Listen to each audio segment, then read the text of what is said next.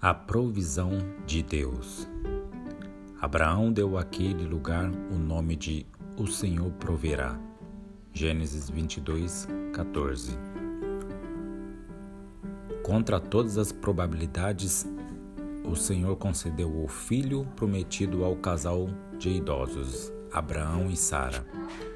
No entanto, alguns anos depois, Deus faz um teste e pede que o pai sacrifique o menino. No momento em que Abraão levanta sua machadinha para matar Isaac, Deus interrompe e diz que providenciaria um animal para morrer no lugar do rapaz. Deus sempre proveu uma saída. Discípulo de Jesus, Tony Gandhi é um ex-treinador dos Colts, time de futebol dos Estados Unidos. Sua equipe venceu o Super Bowl, o mais importante evento em 2007.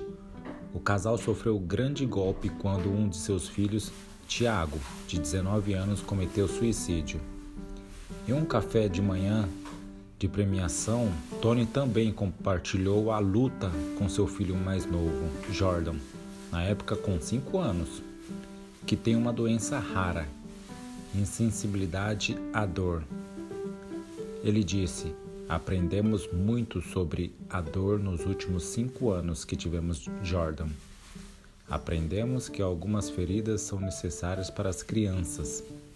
A dor é necessária para que elas descubram a diferença entre o que é bom e o que é mal.